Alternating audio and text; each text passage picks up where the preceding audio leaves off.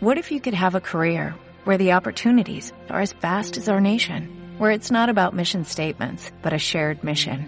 At U.S. Customs and Border Protection, we go beyond to protect more than borders, from ship to shore, air to ground, cities to local communities. CBP agents and officers are keeping people safe.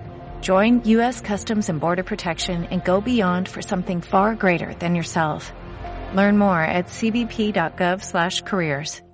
Anoche, en el gimnasio cubierto del Club Temperley, se realizó la presentación oficial del plantel y del cuerpo técnico para la próxima temporada de fútbol de Primera División que comienza este fin de semana. Alrededor de las 20:30 hubo un encuentro exclusivo con la prensa en el primer piso de la sede, tras lo cual el evento principal se desarrolló en el estadio de básquet colmado de socios y simpatizantes gasoleros. La reunión sirvió además para presentar a la nueva marca de indumentaria que vestirá al equipo.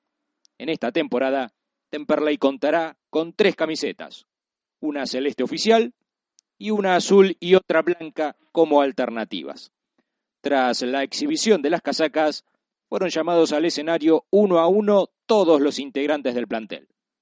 Más allá de los ya conocidos, fue el primer contacto de la gente con los 10 nuevos jugadores que tendrá el Celeste de cara al torneo que comienza.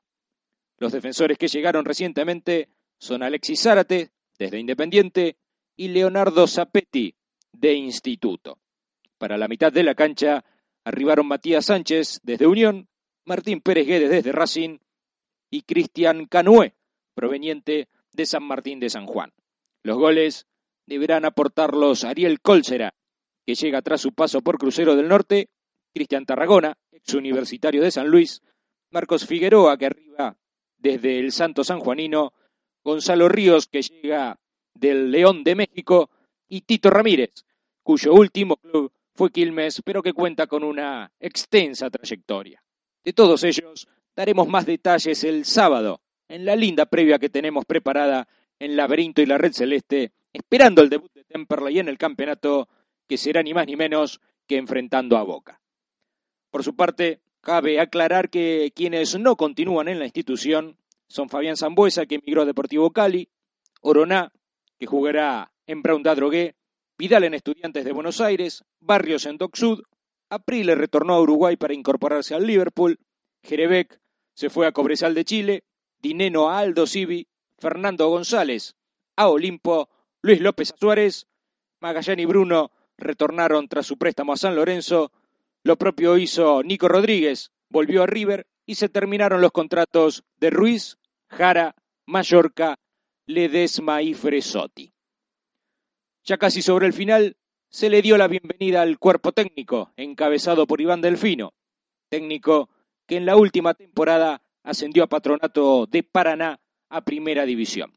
El técnico está secundado por Víctor Zunger como ayudante de campo, Ricardo Cassini es el preparador físico y César Córdoba el entrenador de los arqueros.